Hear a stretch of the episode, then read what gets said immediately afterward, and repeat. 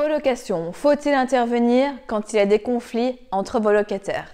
Bonjour à toutes et à tous, j'espère que vous êtes en pleine forme. Je m'appelle Elodie, je suis investisseuse, coach immobilier certifié, conférencière et fondatrice de Real Estate Belgium, un organisme qui a pour but de vous aider à investir dans des biens qui vous rapportent de l'argent chaque mois. Avant d'aller plus loin, abonnez-vous à la chaîne pour voir les prochaines vidéos, likez la vidéo et surtout ne repartez pas sans le cadeau que je vous offre et qui va littéralement scotcher votre banquier lors de votre demande de financement. Ça se passe juste ici et nous, on se retrouve après le jingle.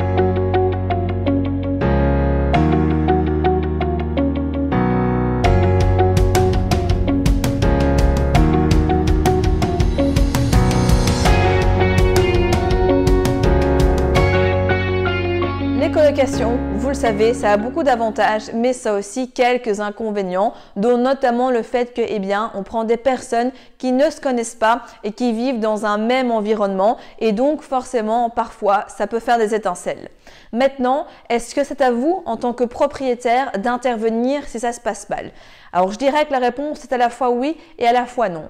La première, c'est que ben, vous, vous êtes en dehors, vous mettez donc euh, le bâtiment à disposition, vous faites en sorte que tout se passe pour le mieux pour les personnes, mais concrètement, vous n'êtes pas responsable s'il y a une friction entre l'un ou l'autre. Donc, je dirais que vraiment le mieux est de fonctionner par étapes. La première chose, c'est que n'oubliez pas, et si vous ne l'avez pas encore fait, surtout faites-le, vous devez eh bien, faire compléter par vos locataires le pacte de colocation qui est un document qui justement eh va réguler les règles de vie de la colocation qui aura été fixée eh bien, entre eux dans lequel vous, vous n'intervenez pas. D'ailleurs, si vous ne savez pas ce qu'est le pacte de colocation et les mentions qu'il comporte, regardez la vidéo qui s'affiche juste ici pour voir en détail eh bien qu'est-ce que c'est concrètement et comment est-ce que vous pouvez l'appliquer à vos locations. Et donc ce document concrètement eh bien il est déjà là pour réguler la situation. Donc normalement, il doit stipuler dans une des clauses que faire s'il y a des différences, s'il y a des conflits entre les colocataires.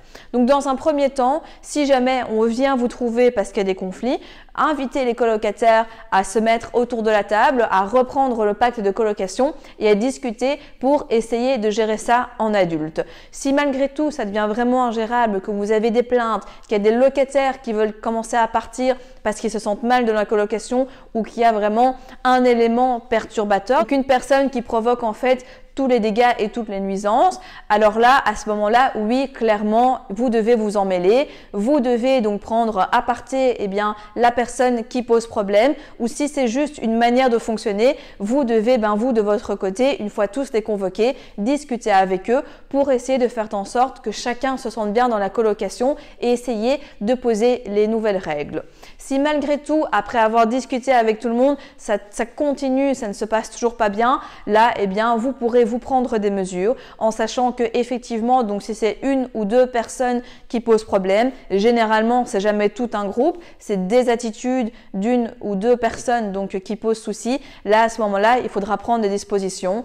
et eh bien, mettre une des personnes dehors. Là, vous pourrez à ce moment-là commencer par résilier le bail de la personne qui pose le plus problème en expliquant que effectivement donc plusieurs euh, tentatives afin de régulariser la situation a été mise donc euh, en place mais que malheureusement rien n'y fait. Il y a toujours des problèmes et que donc comme c'est à ce sujet à elle eh bien qu'on s'est le plus plaint, eh bien c'est elle qui va devoir partir. Dans certains cas, il est parfois mieux vous en tant que propriétaire de payer un mois d'indemnité de loyer si les clauses dans votre bail eh bien le stipulent, mais d'avoir un élément perturbateur dehors et que le reste de la colocation soit vraiment en symbiose plutôt que de continuer comme ça parce qu'à un moment ça va vraiment dégénérer et vous risquez de perdre des bons locataires, il risque d'avoir plus de dégradation locative, plus de vacances locatives, etc. Si c'est par exemple un ou une étudiante qui en parle dans son réseau, etc., ça peut aller très vite. Donc vraiment, à ce moment-là, il vaut mieux s'asseoir sur un mois de loyer, mais que la personne parte, tout comme les mauvais payeurs dans le cadre de location plus traditionnelle. Il faut vraiment les sortir pour faire en sorte que ça fonctionne. Déjà, avec une personne, normalement, ça doit s'autoréguler.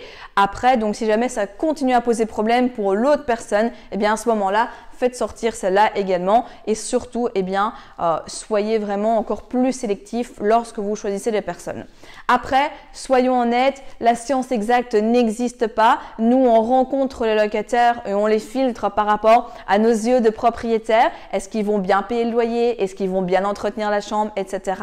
Maintenant, on espère toujours que ça se passe bien avec les autres colocataires, mais on est dans les relations humaines et donc, bah voilà, parfois dans la vie commune, eh bien, effectivement, ça peut être un petit peu plus embêtant, mais il n'y a jamais rien de rédhibitoire. Vraiment, en général, ici, ça se règle toujours par la communication. rien que le fait que vous allez aller prendre tout le monde autour de la table, discuter concrètement, ça va déjà donner le ton et normalement, ça doit calmer les choses. Et comme on l'a vu, si là vraiment à ce moment-là, eh bien, ça ne va toujours pas, alors il sera temps, eh bien, de prendre des dispositions qui sont pas nécessairement agréables, mais qui vous permettront justement, eh bien, de réguler votre colocation.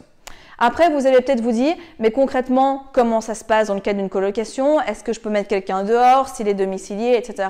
Bref, tout ça, ce sera l'objet d'une autre vidéo. Mais vraiment, si vous avez un dossier qui, qui montre bien effectivement que la personne, c'est à cause d'elle qu'il y a des autres problèmes au niveau des locataires, etc., eh bien, ça va se réguler tout seul. Et vraiment, la personne, surtout si c'est une étudiante, un jeune actif, elle va pas commencer elle est vraiment dans 99% des cas, elle va pas commencer à aller déposer une requête au juge de paix, etc., euh, à monter un dossier contre vous. Vous savez, c'est ça aussi l'avantage des colocations, c'est qu'on n'est pas sur des familles qui sont bien établies. Euh, souvent, ben voilà, donc ces jeunes actifs professionnels, ils bougent quand même assez régulièrement et donc voilà, ben l'un dans l'autre, il y a vraiment des moyens qui permettent de les faire sortir plus facilement et donc ben, d'avoir une gestion qui est plus simplifiée à ce moment-là. Mais justement, ça m'intéresserait de savoir si vous qui regardez la vidéo, si vous avez des colocations, est-ce que vous avez déjà eu ce problème et surtout comment est-ce que vous avez fait pour régulariser la situation? C'est toujours intéressant d'avoir le retour d'expérience d'autres personnes. Donc surtout, si c'est le cas, je vous en prie, allez-y, partagez-nous notre retour. On échangera à ce sujet avec grand plaisir. Si vous êtes arrivé jusqu'au bout de la vidéo, c'est qu'il est fort à parier que l'investissement immobilier en Belgique vous intéresse. C'est pourquoi je vous invite à vous abonner à la chaîne YouTube afin de ne manquer sous aucun prétexte les prochaines vidéos exceptionnelles qui vont être publiées. Mais également, surtout, ne repartez pas sans votre cadeau offert. Pour cela, rien de plus simple, il vous suffit de cliquer juste en dessous de la vidéo sur le lien et vous allez accéder directement au que je vous offre et qui va grandement vous aider lors de votre demande de financement. En attendant, je vous dis à très vite, prenez soin de vous et on se retrouve très prochainement pour de nouvelles aventures.